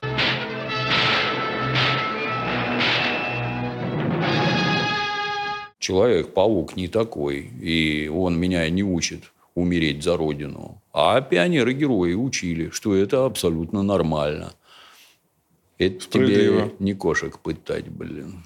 Я даже сбился, я просто подумал, что вообще такого понятия, наверное, как Родина, в идеале бы быть не должно, общемировой должен быть. А и стран быть не должно, в принципе, так-то в Ну, идеале. тогда и мамы, и папы быть не должно. Как сейчас в Америке. Отец номер два, а, мам, или это, родитель один, родитель, Родитель, два. да. Ну, есть, но хотя это, опять же, тоже, как бы, по большей части, частные случаи. Там и консерваторов много, которые подобного не приемлят. Их никто не слушает и не будет слушать. А есть ли у России вообще что предложить миру? Ну, какая-то идея? Не знаю. Коммунизм мы просрали. Для меня это странно, но мы к нему вернемся. Это, И это я это, надеюсь. это неизбежность, ничего нового вы не придумаете. Мы к нему вернемся. Ну как? А что? Ну вот в Америке капитализм, и у нас капитализм. А при капитализме самое главное – это деньги. И ничего другого просто нет вообще. Ничего другого капитализм не подразумевает. А где денег больше? Понятно, в США. Так куда бежать надо? Понятно, в США. А мы что можем предложить? Консервативные ценности? Ну, для какого-то процента граждан Возможно, и это лучше. Знаешь, как у нас там у знакомых знакомые из ЮАР. У нас там обстановка, а говорят, у вас в Краснодарском крае земля есть и можно переехать. Говорят, ну да, можно, но там есть некоторые проблемы. Какие? Очень много армян. Это кто? Спрашивает че- религиозный человек из Южной Африки. Ну, это вот пацаны, которые возле Арарата. А, Мгм. Ну, я в прошлом месяце на своем участке застрелил шестерых черных, которые лезли грабить дом. Я думаю, в Краснодарском крае все-таки не так. И действительно не так. Ну, вот такие, наверное, поедут. Много ли их таких? Вот чтобы, например, ну, смотри, вот в Германии стало плохо, да, а куда побежал немецкий бизнес? В США, не в Россию уже. Почему? Ну, вот как-то вот. Хотя, казалось бы, логично, ресурс Так дешевый. точно, да. И здесь-то развиться можно было бы гораздо лучше. Ну, вот. санкциями сразу они тебя обложат и уничтожат тоже. То есть, все, вот у них вот эта мягкая сила, она... Поэтому, что мы можем предложить, ну, для меня пока что загадка. Если какое-то количество народу считает нас правильными и хочет поехать к нам, ну, хорошо. Но хотелось бы, чтобы сильно больше. А В одном из интервью 2014 года вы сказали, что вводить войска а, не- нельзя в Украину. Туда нельзя вводить войска, категорически нельзя, потому что именно этого от нас хотят американцы. Войска туда вводить нельзя, участвовать в этой войне напрямую нельзя. Но, тем не менее, специальную военную операцию вы поддерживаете. Нет ли тут противоречия? Если нет, то почему? Конечно, их и не выводили, обрати внимание. Да? Ну, то есть, все эти крики, Но их многие там считают, нет. что если бы ввели, было бы вот наоборот. Сейчас бы не А было вот, этого. не кладут нам разведсводки. Я считаю, что если не ввели, значит, тому были серьезные веские причины. Ну, если мне их не объясняют, ну, ну, не объясняют. Возможно, последствия тогда от ввода войск перевесили бы все там мыслимые и немыслимые выгоды. Армию надо готовить к войне, а значит, надо запасать боеприпасы, а значит, надо ковать ракеты, а значит, надо строить самолеты. И только накопив все вот это, ты можешь куда-то там вторгаться. Армия – это в первую очередь логистика и запасы, которые у тебя за спиной. И вот сколько ты снарядов в день можешь выпускать? Там, допустим, 20 тысяч. Они у тебя есть? Хотелось бы, ну хорошо, большевики оставили. Что-то они там знали, ты знаешь, с кем будут иметь дело. и Там, когда- справедливости ради, весь мир еще там и в Грузии сколько покупали снарядов, и с Украины сколько всего вы... По-моему, весь мир до сих пор Да, оружием да, большевиков да, воюет. Да, да. А у этих, понимаешь, снаряды кончились в ФРГ. Вот это да, вы готовились к войне с коммунистами. А? Может, не готовились ни к чему? Может, не было никакой угрозы? Может, вы врали все время? То, что большевики ощетинились. Ну, это понятно после Великой Отечественной. Тут вам, сукам, вообще ничего доверять нельзя, блин. Надо сидеть где-то в окопе и ждать вас, гадов таких. Вот. Ну, ну тогда, наверное, было нельзя. И войска туда и не заходили. Ты же помнишь, что с 2014 года за 8 лет у них почему-то ни одной фотки нет. Ни одного видоса, как они там, ну там Тарас опять 5 армат за сегодня подстрелил. То есть эти хохлядские идиотские рассказы, как они там всех побеждают, Русня бежит, рязанские десантники опять обгадились, они их там разбили. Где все это? Где пленные? Где? Ничего нет. Ну, значит, и не было. Вот тогда и не надо было выводить. А когда момент созрел, пришлось. Я не считаю, что это вот какое-то, знаешь, а мы вот так. Нет, это вынужденные действия, в них нет ничего хорошего. Бывают поступки хорошие, бывают плохие, а бывают вынужденные. Вот это вынужденно сделано, да. Тогда было не надо, а теперь надо. Так вся жизнь устроена. Ну, все-таки, опять же, мне очень нравится сейчас изучать советско-финскую войну. А, Много интересных параллелей находится. Но они, безусловно, разные. Но какие-то вот параллели, они находятся. В том числе и всякие интересные вещи на границах происходили. Но вот сейчас все кричат о том, что вот, э, собственно говоря, Шебекина, да, э, Белгород не могут защитить свою границу, куда они вообще полезли. Как вы к этому относитесь, к этим воплям? Ну, ну, не могут, да. Это плохо, что идут обстрелы. Это говорит ровно об одном. проблема что внутри России. Украинские войска должны быть отодвинуты от границы. Ну, не знаю, там на 30 условно километров, сколько там хорошая гаубица гиацинт лупит. Ну, давай на 40 или там на 50. Они должны быть отодвинуты, чтобы по российской территории они не стреляли. Делают они это с единственной целью – оттянуть войска с линии соприкосновения, что надо перебросить там под Белгород, и тогда вон там оголится участок, и мы вот тут жахнем. Это раз. Второе. Мы специально наносим удары по мирным городам для того, чтобы вас спровоцировать, чтобы вы там бомбили Киев условно. Такого не происходит в ответ и не будет происходить. Потому что если ты общаешься с теми, кто на той стороне, они все твердо знают, что удары наносятся только по военным объектам. Ты же видел, наверное, ролик, где там по Киеву едет там движение нормально, и тут сверху падает кусок ракеты «Патриот». А что ж вы ездите-то, когда вот российские боеприпасы разной степени тяжести летят? Что ж вы ездите-то? Неведомо куда сейчас жахнет и кого где убьет. А, Ездят, потому что знают. Они по мирным объектам русские не бьют. А попытки, вот то есть, это стрельба по Шебекина, это вот как раз попытки спровоцировать на удары по мирному населению. Чтобы мировая общественность заверещала, как когда они сбили Боинг этот малазийский. Вот, ты же обратил внимание, сразу все заткнулись. Никаких других тем нет. Русские сбили пассажирский самолет. Да? Ну, еще до расследования во всем были обвинены. Конечно, еще самолет не упал, а уже вышли газеты «Путин убил наших детей». Блин, у вас все готово, все абсолютно. Ну, это явление того же порядка. А вот э, вы Инстаграм сейчас ведете же? Да. Вы лично или кто-то еще им- имеет доступ? Я все делаю лично сам. Он почему-то у меня дома работает, а тут нет. Ну, у, меня, у меня никаких VPN нет, я не пользуюсь категорически. Люблю э, лайкать женские, собственно говоря, всякие прелести. И почему-то очень часто, поскольку я на вас подписан, вижу там лайк. У вас, по сути, лайк всегда стоит на каждой фотке аппетитной задницы женской. А Что еще меня в жизни должно тревожить? Красивые девчонки, Да. Это мы, просто спорили с женой, ну, типа, это сам Пучков делает, или кто-то телефон сделал? Да. Ну, у нас с вами просто Ну, ф- схожи вкусы, оказывается. Тоже такие фитоняшки вам нравятся, Great да? minds things alike. да? А была у вас один раз в ролике великолепная порноактриса Сия Сибирия. Как это вообще получилось? Это был у меня такой комрад из Донецка по кличке Мракор. Большой любитель PlayStation. Очень хороший паренек был. Талант- Рукастый. Да, талантливый фотограф. К сожалению, у него случился, как это, лейкемия, и А. он не пережил это дело. Вот, и он регулярно приводил девчонок, которые занимаются косплеем. Ну, девчонки в специфических шмотках, мы их там по-всякому фотографировали, в том числе вместе со мной, там какой-нибудь Alert изобразить, еще там чего-то. Хорошие, очень хорошие фотографии делал, молодец. Ну, и как-то раз привел какую-то козу. В хорошем смысле. Я ж не знаю, кто она такая. Вы не поверите, я порнографию не смотрю. А потом, когда сообщили, он мне сказал, ну, я же Дементию сказал.